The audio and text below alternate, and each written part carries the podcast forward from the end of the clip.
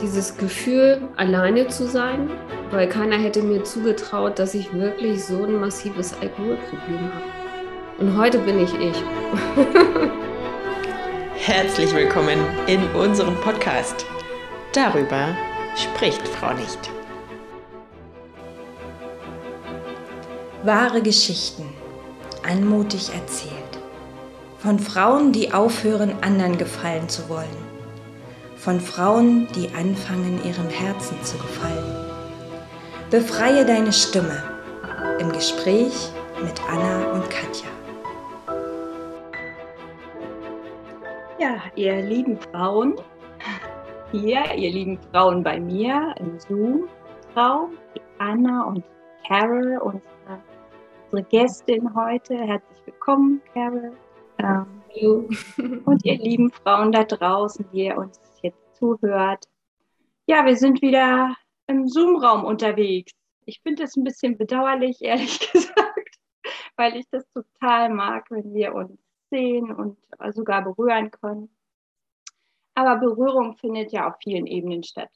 Ne? Und ähm, deshalb ähm, herzlich willkommen und wir, ich würde einfach schon gleich an die Carol übergeben und ähm, schon die Bühne aufmachen für die Carol. Und vielleicht erzählst du uns gleich, Carol, worum es bei dir heute gehen wird, was du mit uns teilen möchtest. Ja, mache ich gerne. Ja, ich bin Carol, ich bin noch 53 Jahre alt, Mutter eines erwachsenen Sohnes, verheiratet und mein Thema ist wirklich das Thema Sucht, also Abhängigkeiten. Also begleitet hat mich Sucht schon ein Leben lang, angefangen von der Magersucht, Eifersucht bis hin zur Alkoholsucht. Und, ähm, und ich war nicht nur stoffgebunden abhängig, sondern ich war auch von Beziehungen abhängig. Also es lief auch immer alles parallel. Also letztendlich war ich unfrei, unfrei in mir und ähm, ja, habe mich dann nachher auf den Weg gemacht. Und heute begleite ich selber Menschen, speziell Frauen aus der Sucht in ein, ja, ich würde mal sagen, zufriedenes, vor allen Dingen selbstbestimmtes, aber suchtfreies Leben. Ja, und hinter der Sucht steht für mich immer das Wort Suche mhm. ähm, und letztendlich die Suche nach sich selbst. Ja. Voll schön. Ja. Darf ja. ich dich schon gleich fragen, Carol? Ähm, du hast ja gesagt, die Sucht begleitet dich eigentlich schon dein ganzes Leben. Ja. Was war denn, also rückblickend, die, die erste Sucht, an die du dich vielleicht erinnern kannst? Oder kann man das so fragen? Also, ja. Hm. Also rückblickend jetzt betrachtet würde ich sagen, dass ich wirklich abhängig war von meiner Mutter. Also wir waren in so einer, auch in so einer Co-Abhängigkeit. Also es war auch kein einfaches Verhältnis mit meiner Mutter. Ähm, und ich glaube, das kam aber erst wirklich in der Therapie heraus, dass sie mich an sich gebunden hat. Ähm, ja, und das war auch nochmal sehr schmerzhaft, sich davon letztendlich auch zu befreien. Es war mehr unbewusstes, ich sag mal, ich glaube nicht, dass meine Mutter das bewusst gemacht hat, sondern eher unbewusst. Und ähm, ja, und sich davon dann wirklich nochmal als erwachsene Person auch nochmal zu befreien, sich daraus zu lösen aus diesen Verstrickungen, das war ja eine Lernaufgabe für mich. Mhm. Und ich merke sogar heute nach, jetzt ist sie mittlerweile 13 Jahre verstorben, gibt es da immer noch so einen Anteil, ja, der da dran haftet. Mhm. Mhm. Die alten Glaubenssätze. ja. Mhm. ja. Ich finde das sehr spannend, dass du das sozusagen jetzt hier einbringst, die Abhängigkeit nicht nur innerhalb einer Partnerschaft sozusagen, in einer gewöhnlichen, wie wir sie eben vielleicht hier jetzt kennen in der Gesellschaft, sondern wirklich auch zu unseren, zu anderen Generationen, zu unseren Eltern, was wir oft mhm. gar nicht so auf dem Schirm haben. Ne? Du sagst ja, du warst auch erwachsen, also das ist dir erst im Erwachsenen, was heißt erst, aber im Erwachsenenalter hast du dann angefangen, dich damit zu beschäftigen? Das ist vielleicht meine erste Frage. Und die zweite gleich noch hinten dran. Hm, kannst du uns sagen, wie hat sich denn diese Co-Abhängigkeit konkret geäußert? Kannst du uns ein bisschen mitnehmen? Ja. also die Co-Abhängigkeit von meiner Mutter, was mir als Jugendliche noch nicht bewusst war, war einfach, dass sie viel krank war. Und über diese Krankheit hat sie sich praktisch, hat sie mir immer ein schlechtes Gewissen gemacht und hat, hat ja, sie hat mich an sich gebunden. Ich war eigentlich auch immer für sie präsent. Ähm, und da ich ja nun auch keinen Vater hatte, der mit uns oder der mich aufgezogen hat, war sie die, das einzige Bindeglied zwischen mir und ihr. Und, ähm, und das hat es wirklich so, so eng gemacht. Ja, meine Mutter war, ich erinnere mich an eine Situation, die war sehr stark asthmakrank auch.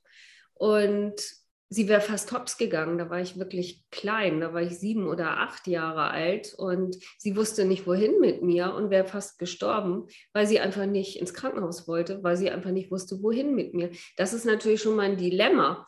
Aber dadurch ist dieses, diese, diese Bindung, diese Verlustangst, ja, und aber auch nachher unbewusst durch ihre Krankheiten hat sie mich da immer mit wieder in diesen Sog reingezogen. Und das war ja, das wirklich zu erkennen, das kam wirklich erst im Erwachsenenalter, als ich mich auch aus meiner Sucht befreit habe.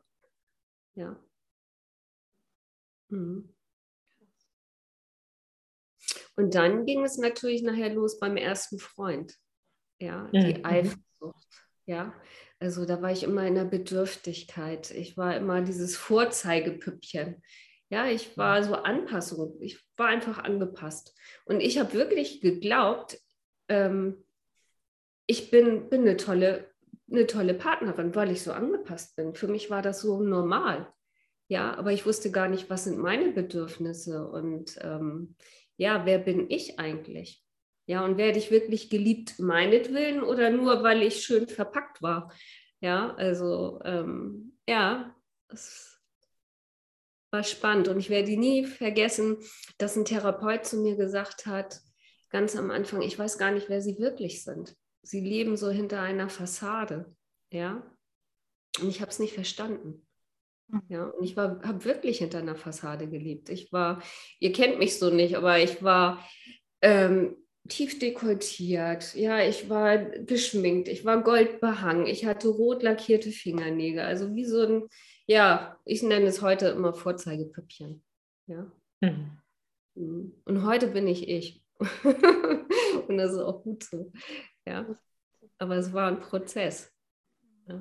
Und vielleicht hattest du ja auch nie äh, die Möglichkeit, ähm, wirklich zu gucken, wer du eigentlich bist. Ne? Wenn du immer so in, in auch in Beziehung zu deiner Mutter warst und immer verantwortlich dich gefühlt hast für ihr Wohlergehen, mhm. ähm, ja, da hattest du eine viel zu große Bürde, um zu gucken, wer bin ich denn jetzt eigentlich und was will ich und was brauche ich und ne, so und das ein, Einzige, was du vielleicht unter Kontrolle hattest, war dein Äußeres. Absolut, mhm. absolut. Mhm. Meine Mutter hat da auch viel Wert drauf gelegt. Ja, also, ne, ich weiß nicht, vielleicht kennt ihr noch die Sätze, ne, was denken die anderen? Also, ähm, ja, äh, völlig blöd, aber es, es, es, es war in der Generation einfach noch, noch so, dass der äußere Schein gewahrt werden musste. Und ähm, ja, Gefühle wurden auch immer überdeckelt. Die wurden mhm. immer schön unter dem Teppich gekehrt. Und das ist ja auch das Dilemma eines Süchtigen, ja, wirklich das zu fühlen, was er auch zu fühlen hat. Ja, und, ähm, und ich wollte vieles einfach nicht fühlen. Ich wusste auch gar nicht, wie ich mit Gefühlen wirklich umzugehen habe. Wie gehe ich damit um? Und ähm, ja, und dann habe ich sie nachher ersoffen. Mhm. Mhm, danke. Carol, also ich finde es total mutig, erstmal nochmal das überhaupt das, über, das, über die Themen, über Sucht allgemein, aber auch im Speziellen auch Alkoholsucht sprichst, weil ich finde das so ja, gesellschaftlich, sage ich mal, verbreitet. Allein in meinem Umfeld kenne ich ja echt einige und ähm, die wenigsten würden darüber sprechen. Also äh, und erst recht nicht öffentlich. Ähm, deshalb finde ich das so wichtig und meine Frage an dich ist auch noch die, du hast ja die verschiedenen Süchte benannt. Denkst du, dass das dass die irgendwie miteinander zusammenhingen, also thematisch oder irgendwie mit Glaubenssätzen oder weiß ich nicht, dass das wie verschiedene Stadien waren in deinem Leben mhm. mhm. oder parallel auch Süchte ja waren. Erstmal ja. parallel, aber es gibt auch Suchtverlagerungen. Das wusste mhm. ich nicht. Also wer oftmals magersüchtig war, hat die Tendenz später auch alkoholabhängig zu werden oder arbeitssüchtig oder wie auch immer. Und da fehlte es mir wirklich an Informationen damals schon, dass es sowas wirklich, wirklich auch gibt ne? und dass man da wach sein darf. Ähm, was mir schon bewusst war, dass ich relativ schnell in die Sucht gekommen bin und ich wusste, ich kann euch heute noch genau, und das habe ich schon mal erwähnt, den Zeitpunkt erzählen, wo ich das erste Mal bewusst zur Flasche gegriffen habe. Das war Weihnachten. Mein Sohn war drei Jahre alt und ich sag mal, die Grapperflasche stand da schon Wochen, Monate lang und ich habe mir einen genehmigt. Und ich wusste da schon in dem Augenblick, oh, Carol, was du hier jetzt machst, das ist nicht okay. Ja. Dann hatte ich aber auch unwache Freunde, das muss ich leider mal so sagen. Ähm, die dann zu mir gesagt haben, auch so schnell wird man keine Alkoholikerin. Ja, ähm, vielleicht aus dem Grund, weil die auch selber gerne getrunken haben. Ähm, aber ja, und das war der Anfang. Und das wusste ich recht ziemlich schnell. Und ich konnte es nachher trotzdem nicht mehr steuern. Ja, ich bin geradezu voll rein in die Sucht. Ja. Mhm. Gab es einen Auslöser für diesen Griff zur Grapperflasche? Ja, ja, ich war gerade getrennt von meinem Mann und mein Sohn wurde abgeholt zu Weihnachten. Und das war einfach dieses, dieses Gefühl, alleine zu sein. Ja, und aber auch meine Mutter im Hintergrund. Ja, die immer, die Männer waren immer nicht gut genug, die ich hatte. Ja, zu Anfang. Und wenn ich mich dann getrennt habe, dann hieß das, na, wie kannst du nur, Carol? Ja, also auch so eine Ambivalenz. Ja, und sie hat immer gesagt, wie willst du das eigentlich immer alles schaffen? Ja? Und ich habe es immer irgendwie geschafft, mein Leben äh, zu meistern.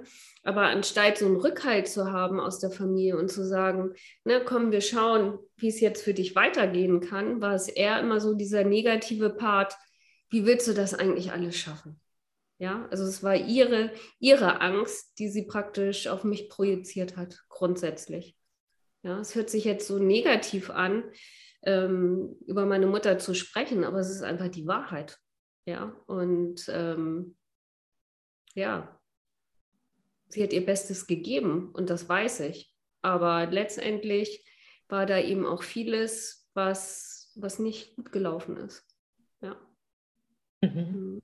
Mhm. Und, und trotzdem hast du dein Leben oder deine Entscheidungen ja auch immer selbst getroffen. Ne? Zum Beispiel hast du dich dann getrennt von einem Mann, der dir vielleicht nicht gut getan hat. Oder, ne? also du bist ja trotzdem deinen Weg gegangen, obwohl du im Hinterkopf immer hattest, das kann ich ja gar nicht schaffen oder weiß ich nicht, ne? was da so deine Mutter in dir geprägt hat. Aber es war ja schwer genug und äh, trotzdem hast du mhm. Entscheidungen für dich getroffen. Ich glaube, dass, also heute rückblickend, dass ich, also diese Kraft habe ich einfach auch in mir. Ähm, aber dass meine Mutter da immer so negativ war, möchte ich mal sagen. Ich glaube, ich habe ja einfach das hingehalten, was ich vielleicht selber gelieb, gerne geliebt hätte. Ja, und ähm, ich glaube, das gibt es auch in vielen Familien, ja, dass, dass Mütter oder Väter vielleicht nicht das Leben gelebt haben, was ihre Kinder ihnen heute vorleben. Und ähm, ja, und das ist wirklich traurig auch. Ja, anstatt die Kinder wirklich das umsetzen zu lassen, was wirklich aus ihrer Seele auch spricht und ähm, wo sie sich jetzt auch für entscheiden. Möge, mag es immer richtig sein, das sei dahingestellt, aber wenn, wenn die Entscheidung getroffen ist, die Kinder doch mehr zu stärken, als, als sie klein zu halten. Und das ist es einfach. Was ich heute noch in mir spüre, ja, dieses, ich mache mich immer kleiner, als ich bin. Ja, selbst mein Mann sagt das heute noch zu mir. Ey, mach dich nicht immer so klein, ja. Und ich kriege das manchmal gar nicht mehr selber mit. Und ich denke schon, oh, ich bin schon groß, ja. Ähm, ich habe da schon alles äh, für mich bearbeitet. Aber da ist immer noch so ein Anteil, der immer wieder durchkommt, ähm, wo, wo ich mich wirklich, wo ich wach sein darf, selber auch. Ja. Und in dem Moment dann auch stehen bleiben darf und tief durchatmen und gucken, dass ich mich nicht wieder kleiner mache. Ja. Mhm. Und daran sieht man mal, wie sich das alles so in die Seele einfrisst, diese Verhaltensmuster. Ja. Mhm. Ich fand es ja sehr bezeichnend, was du gerade gesagt hast mit, den, mit deinen Freunden. Mhm. Also, dass sie dir da ja nicht so wach waren auch. Hast du das quasi schon angesprochen, dass du denkst, du hast vielleicht mit, Alkohol, mit dem Alkohol irgendwie ein Problem oder Angst hast, in eine Sucht zu geraten? Wie war das zwischen dir und deinen Freunden? Hast du da Unterstützung, Gegenwind und wie hast du dich verhalten? Ich muss sagen, ich war in einem Kreis, wo, wo auch gerne getrunken worden ist. Mhm. Also wir haben viel Partys gemacht. Ja, also ähm, es war ja nicht alles schlecht. Das, ne? also ich meine, wenn man Alkohol in Maßen trinken kann, kann das auch sehr, sehr berauschend sein und, und belebend sein. Also äh, grundsätzlich passiert es Alkohol, wenn man es wirklich mit Genuss äh, zu sich nehmen kann, nichts, nichts Schlechtes. Aber da war es einfach so und es hat auch keiner wirklich gemerkt. Ich hatte zwar Abstürze, aber die sind gar nicht so registriert worden, weil keiner hätte mir zugetraut, dass ich wirklich so ein massives Alkoholproblem habe.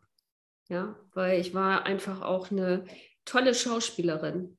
Ja, ich habe mir dann vorher schon eingegeben, bevor ich auf eine Party gegangen bin, hatte ich schon meinen Pegel, damit ich nicht so auffalle, äh, wenn, ich, wenn ich trinke. Ähm, ja, und von daher, keiner hätte es mir zugetraut. Ja. Können wir da mal einsteigen? Das ist schwierig. Mhm. Mhm. Können wir vielleicht nochmal zurückgehen zu dem Griff nach der Grapperflasche und dein Sohn war drei Jahre, hast du gesagt. Mhm. mhm. Ähm, wie, wie ging denn die Geschichte jetzt weiter, also bis zur massiven Alkoholsucht? Also kannst mhm. du uns da mal so ein bisschen mitnehmen? Mhm. Wie lange hat das gedauert und, und was ist da zwischendurch passiert und wie hast du das vielleicht auch verschleiert. Mhm. Eine Fassade aufbauen. Okay. Okay. Ja, also ich setze mal da an. Also es hat insgesamt zehn Jahre gedauert, also bis ich wirklich mich auf den Weg gemacht habe und äh, mir stationär auch Hilfe geholt habe. Also so lange war der Prozess, was ja noch relativ kurz ist. Ja, es gibt Phasen bei Menschen, da dauert es 20, 25 Jahre. Aber es gibt so zwei Formen. Einmal, dass man wirklich vom jugendlichen Alter an konsumiert, was ich ja nicht habe, ähm, und dann langsam in der Sucht verfällt. Und dann so wie bei mir, also relativ exzessiv, schnell und exzessiv. Das sind dann diese zehn Jahre, ich sage mal drei Jahre davon dann wirklich auch exzessiv habe ich getrunken. Ähm, über eine Flasche Wodka am Tag bin dann nachher auch morgens schon angefangen. Und ähm, ja, und da, man sagt auch, die Menschen, die relativ spät in die Sucht kommen und einen kurzen Verlauf haben, die haben es auch einfacher, auch wieder rauszukommen. Ja, auch wenn es sehr exzessiv war, aber ähm, es ist einfacher. Ich hatte ja auch noch eine Ressource und das habe ich mir, das war so mein Anker, den ich hatte. Ich war immer fröhlich, ich konnte lachen, ich brauchte keinen Alkohol ähm, und daran habe ich mich erinnert und habe gesagt, ey, du brauchst den Alkohol nicht, um glücklich zu sein und, und, und Lebensfreude zu empfinden. Und das war wirklich meine Ressource. Ja. Und die habe ich auch ergriffen für mich. Ja. Mhm. Wie schön, ja. Mhm. Das ist natürlich hilfreicher, wenn du weißt, wie du dich glücklich fühlen kannst ohne Alkohol ne? und dich wirklich daran erinnern kannst. Ähm, magst du uns noch ein bisschen weiter mitnehmen? Wie waren denn jetzt, also was du davon teilen magst, ähm, weil ich das selber kann ich mir jetzt nicht so gut vorstellen. Wie fühlen sich solche exzessiven ja, Jahre von Alkoholsucht an?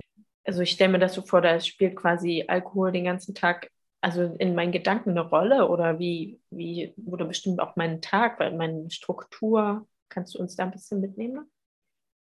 Also ich habe halbtags gearbeitet. Ich war, also ich habe eigentlich seit dem dritten Lebensjahr von meinem Sohn auch immer halbtags gearbeitet im Büro und ich habe funktioniert. Also bis mittags habe ich funktioniert. Ja, auch da bin ich überhaupt erst zum Schluss auffällig geworden, weil ich natürlich mehrere Fehlzeiten hatte. Ähm, aber bis dahin habe ich immer funktioniert. Und dann bin ich mittags, der erste Gang war wirklich zu Penny und ich habe mir die Flachmänner geholt. Und die Flachmänner habe ich dann wirklich im Auto schon ähm, zu mir genommen. Und den könnt ihr euch ja vorstellen, wenn mein Sohn so sechs Jahre alt war, sieben Jahre alt, acht Jahre alt war äh, und dann schon alkoholisiert nach Hause zu kommen, das war natürlich nicht, nicht wirklich schön. Ähm, und ja, dann habe ich nachher schon ab zwei, drei, habe ich dann erstmal auf dem Sofa gelegen. Ne? Und habe mich dann erstmal versucht, wieder auszunüchtern, bis mein damaliger Partner von der Arbeit kam, um ja nicht aufzufallen. Ähm, und mein Sohn lief natürlich so nebenbei. Ja, und durfte sich natürlich dann auch oftmals nur um sich selber kümmern. Ja, und dann habe ich mich so, ich sag mal, immer so akklimatisiert wieder, so begradigt nenne ich das einfach mal. Und dann gab es dann natürlich auch schon Stress in der Beziehung. Und dann habe ich natürlich auch heimlich abends weitergetrunken. Ja, so dass ich manchmal gar nicht mehr wusste, wie ich ins Bett gekommen bin. Und dann hatte ich im Keller Flaschen, dann hatte ich im Auto eine Flasche. Also habe ich gesagt, ich bringe mal den Müll weg, damit ich dann nochmal noch mal nachschieben konnte. Ja, und so lief das dann, na, bestimmt drei Jahre, also so richtig exzessiv dann nachher am Schluss.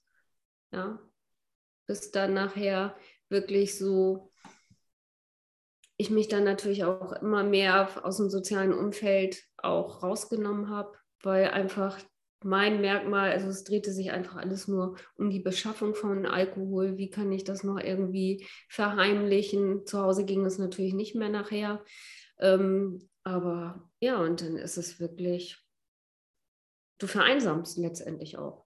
Ja, dann habe ich abends vielleicht mal telefoniert und dann rief mich eine Freundin nochmal an, ja, wo bleibst du denn? Ich sage, wieso, wo bleibe ich denn? Ja, ich wusste gar nicht mehr, dass ich überhaupt telefoniert hatte. Ja, wir haben uns noch verabredet und ja, da waren dann die ersten Lücken, ja, die, wo ich dann gedacht habe, oh, ja, jetzt wird es immer enger. Ja. Gab es denn Menschen in deinem Umfeld, die dich darauf angesprochen haben? Oder hättest du dir das gewünscht? Ja, also mein Partner hat mich natürlich darauf angesprochen. Das habe ich natürlich, gab natürlich riesen Szenen zu Hause, ne? Also mit Gewaltpotenzial, sage ich mal. Ja, und ähm, aber das habe ich natürlich abgestrichen. Ich hatte ja auch komplette Wahrnehmungsstörung. Ja, mhm. also ich habe einfach nicht gesehen, dass ich ein Alkoholproblem habe. Ja, also du bist ja so von dir so weit entfernt, solange die Einsicht nicht da ist. Klar habe ich dann gesehen ähm, im Nachgang, ne, dass, dass, dass ich überhaupt nicht mehr wusste, mit wem ich telefoniert habe oder ich hatte wirklich Unfälle auch. Ja, also die möchte ich jetzt hier gerade nicht, es würde jetzt echt den Rahmen sprengen, ähm, wo, wo es offensichtlich war. Ja, also und trotzdem war ich einfach noch nicht bereit dazu. Ja, und selbst mein Kind ja, was, was ja eigentlich das Heiligste sein sollte, konnte mich vom Alkohol nicht abbringen. Ja, die Sucht war stärker. Ja, und ich hätte mir gewünscht, dass mich immer mal wieder jemand angesprochen hätte. Ob sie mich erreicht hätten, kann ich nicht sagen, aber ich glaube, dieses Dranbleiben und immer wieder darauf aufmerksam machen, und deine Empfind ja, vielleicht sogar dein, dein, deine empfindlichste Stelle zu suchen, ja, die vielleicht mein Kind gewesen wäre, ja, ähm, da vielleicht einen Eingang oder einen Zugang zu mir zu finden. Ich glaube, das, das wäre gut gewesen, ja. Aber viel wichtiger ist es, sich wirklich um die Kinder zu kümmern. Und das möchte ich hier auch nochmal wirklich explizit sagen, wenn Kinder im Spiel sind und ihr wisst, dass da echt ein Alkoholproblem vorliegt, nimmt die Kinder an die Hand. Es gibt Unterstützung auch für die Kinder und lasst die Kinder nicht damit allein. Ja. Also, die verstehen das viel, viel besser, als man wirklich glaubt. Ich habe gerade eine Klientin, ähm, dessen Tochter sich einer Lehrerin anvertraut hat. Und das ist natürlich stark. Ja, welches Kind macht das schon? Das sind wirklich die aller, allerwenigsten, die zu einer Vertrauenslehrerin geht und sagt, hallo, meine Mutter hat ein Alkoholproblem. Mhm. Ja. Ja, das ist natürlich groß. Ja. Und sie hat noch eine Tochter, die ist sehr introvertiert. Die hätte es nicht gemacht. Ja. Also so unterschiedlich sind die Kinder auch. Ja. Und gerade wenn vielleicht noch Geschwisterkinder dabei sind, ja, vielleicht hat man dann noch das Glück, dass ein Kind wirklich nach außen geht, aber das sind die wenigsten, ja, weil es so schambehaftet ist und aber dieses Kind hat anscheinend so eine gute Resilienz und so ein starkes Vertrauen, ähm, großartig, ja. Und nur darüber hinaus ähm, hat der Vater auch reagiert und die Lehrerin, ne? Und somit ist sie dann jetzt äh, bei mir, ja. Und ähm, toll. Mhm. Schön. Ja. Aber schade auch, dass ein Kind die Initiative ergreifen muss, ja. Ich meine, da gibt es ja auch noch den erwachsenen Papa. Ne? Oder vielleicht eine ja. Oma. Ne? Da sind wir wieder bei der Verantwortung, ja.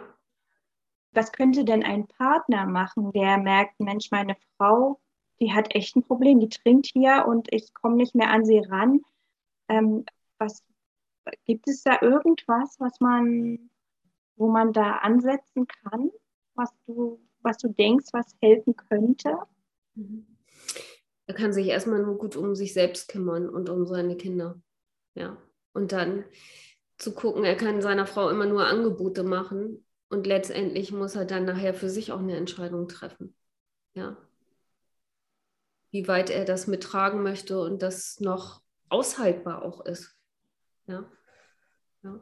Ich bin ja auch nur vom Alkohol losgekommen, weil mein damaliger Partner mich aus unserem Haus ausgeladen hat. Er hatte Geburtstag und hat gesagt, du nimmst nicht dran teil.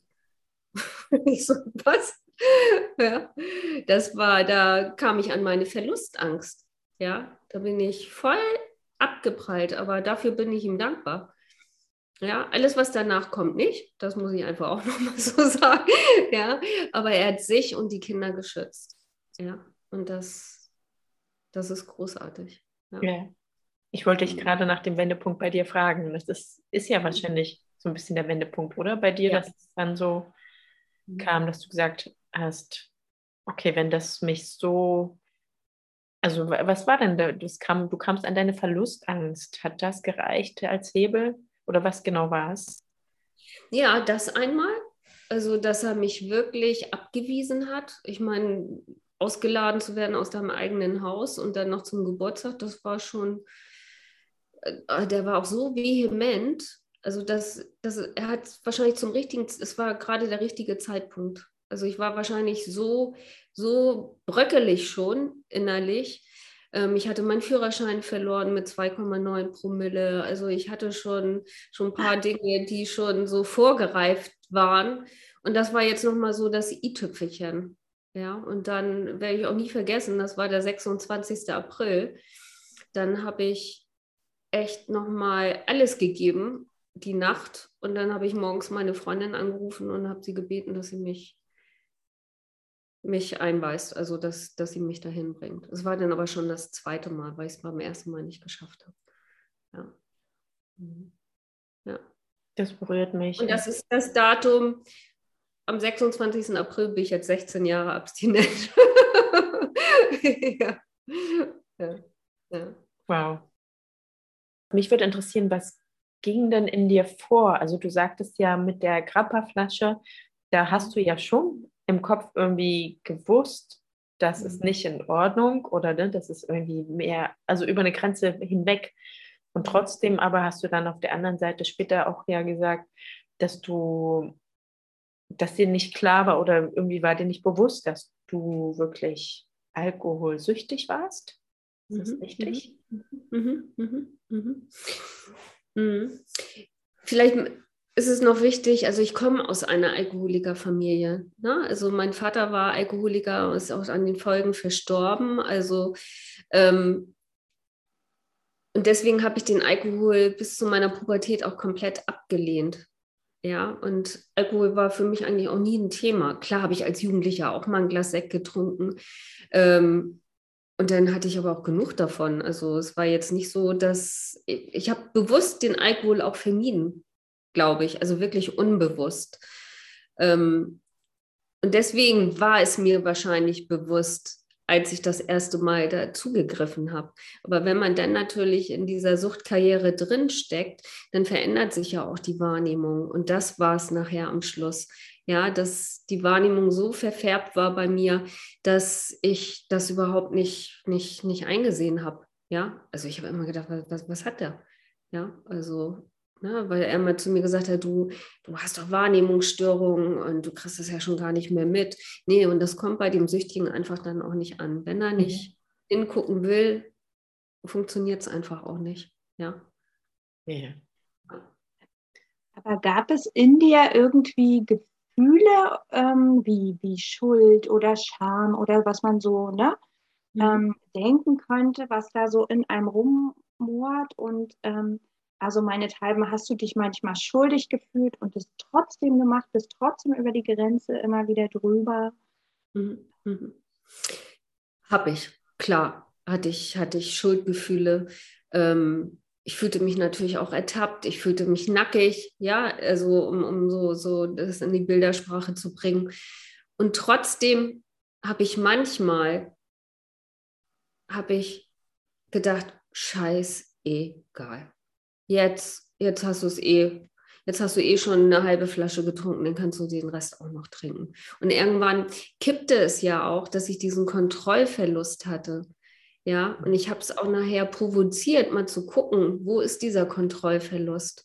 Ja, also bewusst und unbewusst. Also es, es hört sich komisch an, aber es war schon so. Ja, wie viel passt noch rein, so ungefähr, dass es irgendwann dass es wieder, dass ich wieder ausgenockt bin, dass ich diesen Kontrollverlust habe und auch nichts mehr mitbekomme. Ja. Also mhm. ich hatte vorhin kurz so einen Impuls, dass sich das anfühlt, wie du wolltest immer über eine Grenze noch drüber gehen. Mhm. Mhm. Da ich ja nun früh von Kindheit auf an auch Verantwortung übernehmen musste, ich hatte einfach keinen Bock mehr. Ich wollte mal, mal nicht die Vernünftige sein, vielleicht auch. Ja, ich wollte einfach auch mal Grenzen überschreiten und ich wollte einfach nicht mehr Verantwortung übernehmen, sondern mich auch wirklich mal fallen lassen. Also es ist ja wie so ein Ausgenocke. Ja, und ähm, ja, und ich glaube, dass das, das holt man sich alles damit dann auch.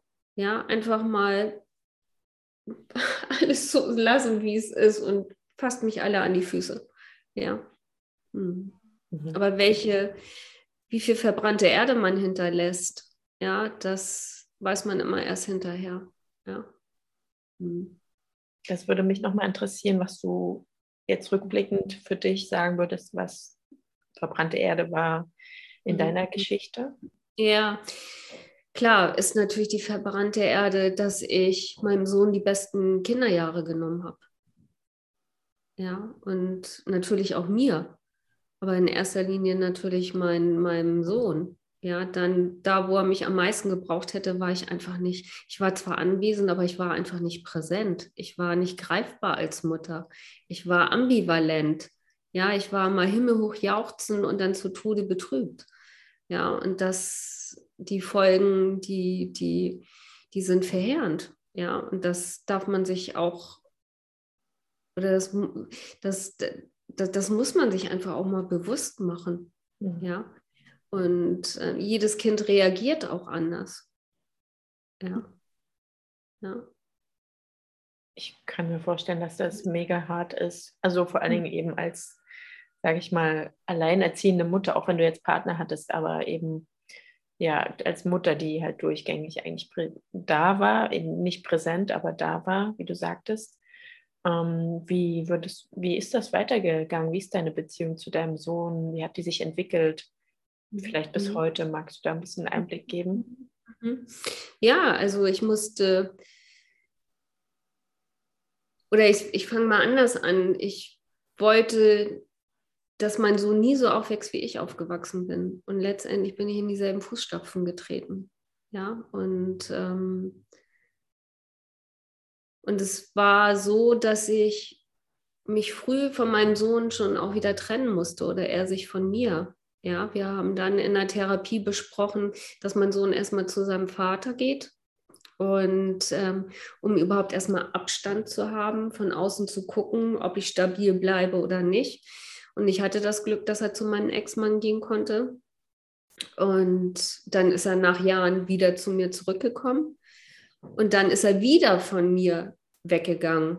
Ja, also es war auch immer so ein Ran und Weg, Nähe und Distanz. Und, ähm, und heute ist es so, dass er jetzt seit drei Jahren komplett den Kontakt abgebrochen hat, weil er jetzt an seinen Themen rankommt, wo er selber das alles für sich nochmal aufarbeiten darf. Ja. Mhm. Ja. Es hat in dem Sinne gerade jetzt konkrete Auswirkungen auf eure Beziehung zwischen Absolut, absolut. Ja, und selbst nach 16 Jahren Abstinenz, ja, stehe ich immer noch im Schatten meiner Sucht. Ja. Also, ne, viele sagen dann zu mir, Mensch, aber du bist doch schon 16 Jahre trocken. Ne? Sieht er das denn nicht? ja, das sieht er vielleicht schon. Aber ähm, was es mit ihm gemacht hat, das sieht keiner. Ja, und da lässt er auch keinen ran. Ja. Hat er mhm. sich Hilfe gesucht oder äh, ist er allein also mit? Ein aktueller Stand ist, dass er sich jetzt Hilfe gesucht hatte. Ja. Ja. Ja. Puh, ja und das wünsche ich ihm auch.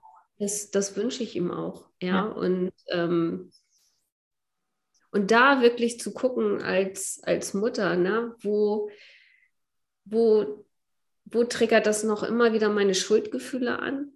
Ja, und wie kann ich trotzdem in meiner Kraft bleiben? Ja, mhm. das ist wirklich so, ja, gerade so eine Gratwanderung für mich auch. Ja, immer wieder zu gucken, oh, ne, Thema Schuldgefühl kenne ich schon aus Kindheitstagen selber. Ne, dann jetzt noch die Schuldgefühle meinem eigenen Kind gegenüber. Ähm, ja, und wo ist jetzt wirklich auch mal gut? Ja, ich, ja, und ich habe mein Bestes gegeben. Ich konnte nicht mehr geben. Ja, und da so die Gratwanderung zu finden, gut für mich zu sorgen und aber auch den Raum zu halten für meinen Sohn. Denn das, was er jetzt braucht, das, das muss er für sich finden. Ja, ich kann ihm nur Angebote machen, aber wenn er, wenn er nicht möchte, sind mir die Hände gebunden. Und dieses, dieses Gefühl der Ohnmacht kenne ich ja auch schon aus Kindheitstagen. Ja, also es ist ja immer wieder auch eine Wiederholung. Ja. Mhm. Ja.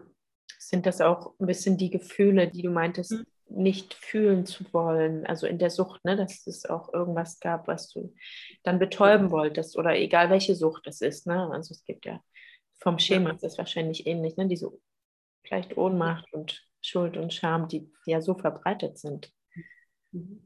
Ja, ich lebte damals in einer Patchwork-Familie mit und ähm, da war auch viel das Thema Schuld. Ne? Der Mann hatte sich von seiner Frau getrennt und ähm, dann auch dieses Thema, äh, bin ich das überhaupt wert, dass er sich von, von seiner Frau trennt wegen mir? Ja, weil ich ja überhaupt noch, also das Thema Selbstwert war ja bei mir überhaupt noch nicht gegeben. Also ich war ja immer in dieser Bedürftigkeit auch zu diesem Mann hin. Und ja, das ist echt ein Dilemma. Ja, also und heute bin ich natürlich, also es hört sich auch schräg an, aber ich bin dankbar, diese Erfahrung gemacht zu haben. Also in diese Sucht zu schlittern, weil ich heute weiß, warum es so sein musste. Ja, damit ich heute die bin, die ich bin und damit ich Menschen und Frauen eben auch helfen kann, genau sich daraus zu lösen. Ja hätte ich das damals gesagt, ne, never. Ja, aber, ähm, aber das weiß ja jeder. Wenn man drin steckt, glaubt man ja immer, es geht irgendwie nicht mehr heraus. Ja, und ähm, ja, aber es gibt immer einen Weg raus. Ja. Ähm, aber was, was hilft denn? Also wenn du jetzt ähm, aus der Therapie kommst, entgiftet bist und dann wieder ins Leben zurückschlittern muss, sind ja genau die gleichen Herausforderungen wieder da. Mhm. Mhm. Thema Achtsamkeit, ganz großes Thema. Und ich glaube, es gibt zwei Formen der Abstinenz für mich. Einmal die echte, zufriedene Abstinenz, ja, und dann die, ähm, ich bin abstinent, aber ich will auch nicht wissen, warum. Ja, ich halte das einfach gedeckelt. Ich schaffe das irgendwie und ich wollte aber wissen, warum ich getrunken habe, warum in meiner Familie dieses Suchtverhalten gab. Und ich glaube, das ist die zufriedene Abstinenz, wenn man sich wirklich mit dem Thema auseinandersetzt und ähm, verstehen will, warum man so ist und so handelt und denkt, wie man fühlt, denkt und handelt. Ja, und das, das ist für mich die zufriedene Abstinenz. Mhm. Und warum? Warum macht dich das denkst du, zufriedener zu wissen, nicht nur das Symptom behandelt zu haben im Sinne von abstinent zu sein, sondern auch, wie Rüdiger Dahlke ja sagt, also nicht nur die formale Seite, auch die inhaltliche Seite des Symptoms anzuschauen. Warum, warum macht dich das zufriedener, würdest du sagen? Weil ich glaube, wacher bin. Mhm. Wacher bin und verstehe eher, wann ich wieder, wann ich, also ich bin sensibilisierter. Ja, es ist ja nicht so, dass ich heute, also klar gehe ich heute durch, durch Penny, ne, die, die, die, die kleinen Flachmänner stehen ja an der Kasse, ja, ich sehe die Flaschen nicht mehr. Aber wenn Situationen in meinem Leben sind, die an, an mir rütteln, ja, dann sehe ich die schon. Die sprechen dann auch mit mir. Ja, dann stehe ich da schon mal vor und denke, mm okay, ja, ich kann mich noch an das warme Gefühl erinnern vom ersten Schluck. Ja, und das ist ja die Wachheit. Ich habe jetzt die Wahl, ja. Bin ich so achtsam mit mir, dass ich das wirklich die Kontrolle halten kann? Oder ist ja nur eine Armeslänge, dass ich zugreife. Ja. Und das glaube ich, wenn ich es wirklich verstanden habe in der Tiefe, glaube ich, ist das für mich mein, mein, ja, mein Anker. Mhm. Ja. Also es ist auch meine persönliche These. Ja. Und ich sage nicht, dass die in Gold gemeißelt ist. Aber für mich klingt das auch so, dass es ähm, dann sich auch all deine Teile darauf ausrichten. Ja, also nicht nur dein, dein Wille, ähm, trocken zu bleiben, sondern dein ganzes System, weil du weißt, ähm, na, aus den und den Gründen oder so und so geht es mir gerade. Also mhm. nehme ich das wahr und ähm, erkenne das an, bin achtsam mit mir und dann ist ja da auch schon wieder ein bisschen mehr in Richtung, okay, ich bin okay, ich brauche das nicht. Ähm, na, also da ist ja dein System bei dir. Mhm. Ansonsten wäre es nur der Wille. Mhm. Der Wille ist wichtig, ja. Aber ich glaube, da, daneben gibt es eben, neben dem Willen gibt es eben auch wirklich, wie du schon so sagst, dass es wirklich in deinem System verankert ist. Ja, also auch in jeder Zelle. Und wie du dahin gelangst, ja, für mich war es einfach der Weg, dass ich wissen wollte, warum, wieso, weshalb. Ja, ähm, mag vielleicht für jeden auch anders sein. Aber ich hab, weiß eben auch aus Erfahrung, ich war ja auch in Selbsthilfegruppen, wo viele ältere Männer leider sind. Ja, also ich weiß nicht, ob es heute noch so ist, aber die waren wirklich, konntest du die Uhr nachstellen. Zwei Jahre waren sie abstinent, dann hatten sie wieder einen kleinen Ausbrecher. Ja, aber sie haben sich einfach ihre Themen nicht angeguckt. Ja, dass sie vielleicht eine Ehe geführt haben, wo sie gar nicht zufrieden sind, einen Job äh, nachgehen, der sie nicht glücklich macht. Wenn ich die Themen mir natürlich nicht genauer anschaue, auch, dann werde ich immer wieder zum Hilfsmittel greifen, nämlich das, was immer geholfen hat. Und das ist der Alkohol. Ne? Hm. Ja. ja. Aber ich glaube, viel wichtiger ist für mich, dass ich weiß, wo ich nicht mehr hin möchte. Ja, und deswegen gehe ich auch in die Öffentlichkeit. Ja. Und ich glaube, das ist vielleicht auch vielleicht ein Tipp an, an Frauen und auch an Männern, die vielleicht gerade abstinent sind. Also meine größte Lebensversicherung ist wirklich offen zu sein. Ja, und gerade in der Anfangsphase, da wo es noch so schambehaftet ist, vielleicht erstmal anzufangen, im engen Kreis zu sagen, so, ne, ich habe ein Alkoholproblem und ähm, wenn du siehst, dass ich wieder trinke, ja, sprich mich an. Ja. Also damit auch wirklich rauszugehen, weil das schützt ja. ja. Hast du das gemacht? Ja, das habe ich, hab ich bewusst gemacht. Mhm. Es war natürlich auch ein Prozess, ja. Aber als ich nachher wusste, also vielleicht, ich, ich kann es gar nicht sagen, ob man es intuitiv dann nachher auch macht. Ja, das kann, das kann ich dir gar nicht beantworten. Aber ich weiß, für mich war es meine Lebensversicherung. Ja. Mhm.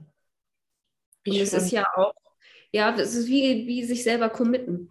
Ja, aber vor den anderen eben. Das macht das halt, ne? diesen Rückhalt zu nutzen von Menschen, die, die sich auch um einen sorgen und die mhm. dann auch so offen und ehrlich wären, das einem zu sagen eben, ne? zu spiegeln vielleicht. Ja. Sehr mutig. Ja. Und insgesamt finde ich das, Carol, einfach mega stark, wirklich, dass mhm. du das aussprichst hier für uns alle mit so, mhm. so klar, auch in den Beispielen, auch, ja, also wirklich enttabuisierst für mich mhm. schon damit auch, also in dem Rahmen, in dem wir es gerade hier können. Und gerade vielleicht auch nochmal speziell als Frau. Ich weiß ja nicht, wie das, ich meine, ich glaube, so an der Oberfläche denkt man vielleicht eher, oder ich, dass es vielleicht mehr Männer betrifft, wie du sagtest, mhm. vielleicht auch ältere. Aber das muss ja gar nicht sein. Das hat vielleicht auch wieder damit zu tun, dass Frauen das vielleicht auch gut verstecken können, Schauspielern. Ich weiß nicht. Hast du da mhm. Erfahrungen dazu? Frauen ziehen nach. Ja, also und Frauen trinken heimlich. Ja, gesellschaftlich ist es, wenn Männer trinken, ja halb so schlimm, würde ich mal sagen, gefühlt. Und ähm, ich glaube, Frauen sind da einfach gute, noch bessere Schauspieler. Ja. Und weil es einfach auch so schambehaftet ist. Wenn ein Vater trinkt, ist es schon schlimm. Ja. Also, aber wenn eine Mutter trinkt, ähm, das hat nochmal, was ich finde, das hat nochmal eine ganz andere Qualität. Ja. Es ist genauso schlimm, wenn ein Vater trinkt, gar keine Frage. Aber ich, für mich hat es nochmal eine ganz andere Qualität. Ja, und das macht es wahrscheinlich noch schambehafteter. Mhm. Ja. Weil vielleicht dieser Rollenkonflikt so groß scheint. Also weil Mutter ist ja auf der einen Seite auch so, ne, dieses für das Kind gut sorgen. Das ist vielleicht so eine primäre Rolle in den ersten Jahren für das Kind eben, der Elternteile zumindest. Und dann, das beißt sich halt so sehr mit der mit diesem Tabu, ne? Ja, Mütter haben ja dieses Hüter, Hüterdasein, ja, dieses, ne, ich, ich halte den Raum und ja. Und ich sag mal, die meiste Zeit verbringen die Kinder ja in den ersten Lebensjahren auch mehr Zeit mit der Mutter als mit dem Vater. Ja. Mhm. Ja. Ja, vielleicht noch eine Sache. Ähm, wenn man auf Partys oder Feiern ist, ist jetzt ja gerade zur Corona-Zeit jetzt nicht so aktuell, aber da habe ich dann auch echt so Erfahrungen gemacht. Na, trinkst du nicht? Na, nimm noch mal einen Schluck. Ja, dieses auch von wildfremden Menschen. Ja, und das ist anstrengend, gerade wenn du die ersten Jahre abstinent bist, immer wieder das von dir zu halten. Und da habe ich auch zum Schutz ja, es ist dann auch sowas, hat schon sowas, wie, wie, wie nenne ich das? So was, Provokatives. Ja, also ich bin dann nachher provokativ auch rausgegangen, ja, und habe dann zu wildfremden Menschen gesagt, wenn die mich gefragt haben, warum trinkst du denn nicht mal ein Glas, Glas Wein oder Sekt oder so, ne? Habe ich gesagt, ja, weil ich Alkoholikerin bin. Ja. Und dann, damit hast du natürlich, oh, das wusste ich ja nicht. Ne? So, es liegt natürlich auch nicht jedem, damit wirklich so rauszugehen, aber es ist wirklich ein Schutz. Ja, mhm. weil zum einen, du musst dich nicht mehr länger mit dem auseinandersetzen. Ja, also es nervt ja, es kostet dich ja Energie, immer wieder dagegen zu halten und zu sagen, nein, ich möchte nicht. Ja, lieber einmal ganz klar und direkt und du kannst frei feiern. Ja. Oder aber ich habe die andere Seite, dass sie mit dir wirklich in die Diskussion gegangen sind und wirklich interessiert waren. Und das finde ich einfach auch nochmal wichtig.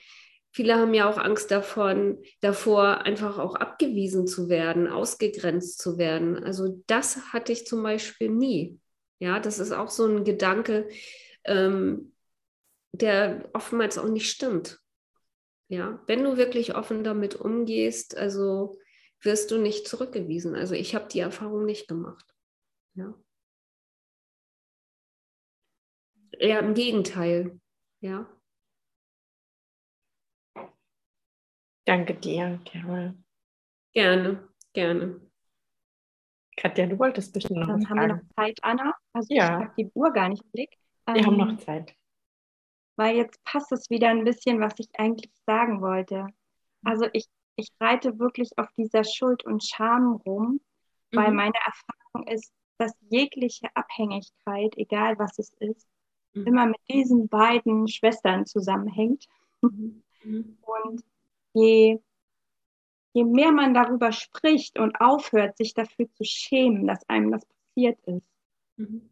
desto mehr wird das geheilt für einen selber und für andere auch, finde ich. Mhm. Und ähm, ja, ich würde einfach ermutigen, ähm, so, so viel wie möglich darüber zu sprechen. Mhm. Mhm. Ja. Dafür brauchst du natürlich auch erstmal so ein, so, ein- so, so eine, ein Grundvertrauen, ja, und so eine Grundstabilität auch. Ja, ich sag mal, wenn du in dieser Sucht warst, ist dein Selbstwert ja sowas von erschüttert.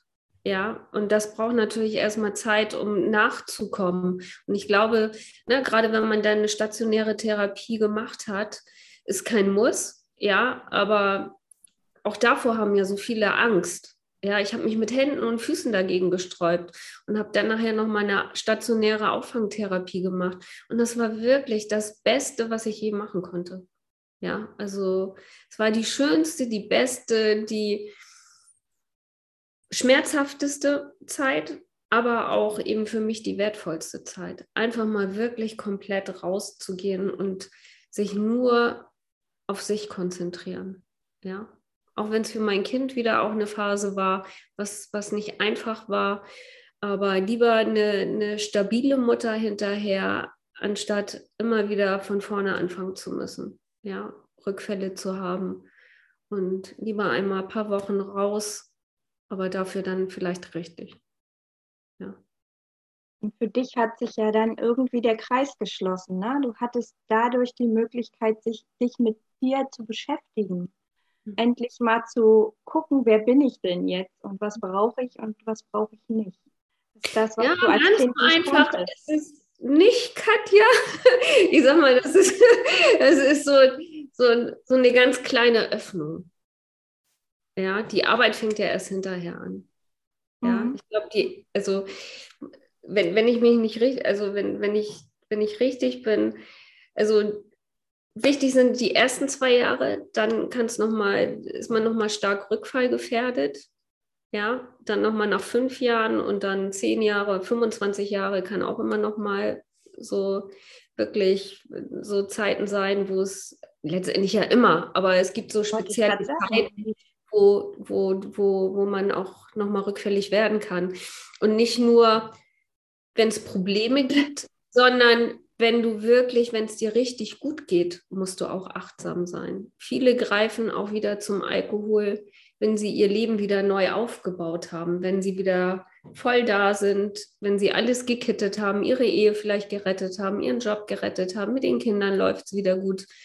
Ja, sie sich zu sicher sind, dann kann oftmals nach zwei, fünf Jahren auch nochmal aus der Euphorie heraus nochmal es dazu kommen, dass du vielleicht rückfällig wirst. Hm. Hm. Also ich wollte auf keinen Fall damit sagen, dass es einfach ist, Nee, sondern mhm. nur von der Draufsicht her, dass ich irgendwie ähm, das, was du als Kind und Jugendliche vermisst hast, hattest du dann als Möglichkeit viel, viel später mit deiner Sucht. Ne? Hat, die hat dich quasi dahin getrieben, sozusagen, dich mit dir zu beschäftigen. So wollte ich es eigentlich ausdrücken. Ja. Um Gottes Willen, niemals würde ich behaupten, dass es einfach ist und mit einer Therapie abgeschlossen. Hm. Ähm, Nee, ähm, hast du absolut recht. Also wirklich mal sich auch erlauben, ja, sich die Zeit auch zu nehmen und ähm, überhaupt erstmal da reinzugehen. Ja, das auch wirklich auszuhalten. Ja. Ja. Mhm. Ihr Lieben, ich glaube, so langsam schließt sich zumindest hier in dieser Folge der Kreis. auch, obwohl ich wahrscheinlich auch noch ganz viele Fragen hätte. Und ich finde einfach, Carol, ich möchte nur gerne von meiner Seite zum Abschluss hier nochmal sagen, dass alle, die Interesse haben, sich an dich zu wenden als Mensch, die wirklich eigene Erfahrungen hat mit Alkoholsucht, mit den anderen Süchten auch und eben jetzt so bereit ist und mit all deinem Wissen und deinen Erfahrungen andere Menschen begleitest aus ihrer Sucht heraus. Wir werden das einfach verlinken, deine Seite, wenn du das möchtest, dass ich gerne danke. Kann. In diesem Sinne, ja, wünsche ich mir noch viel, viel, viel mehr Menschen, die so mutig vorangehen und über das Thema Sucht, Alkoholsucht sprechen, wie du. Also ganz vielen lieben Dank. Gerne, gerne. Ich danke euch. Mhm. Dankeschön. Dann macht's gut, sage ich jetzt.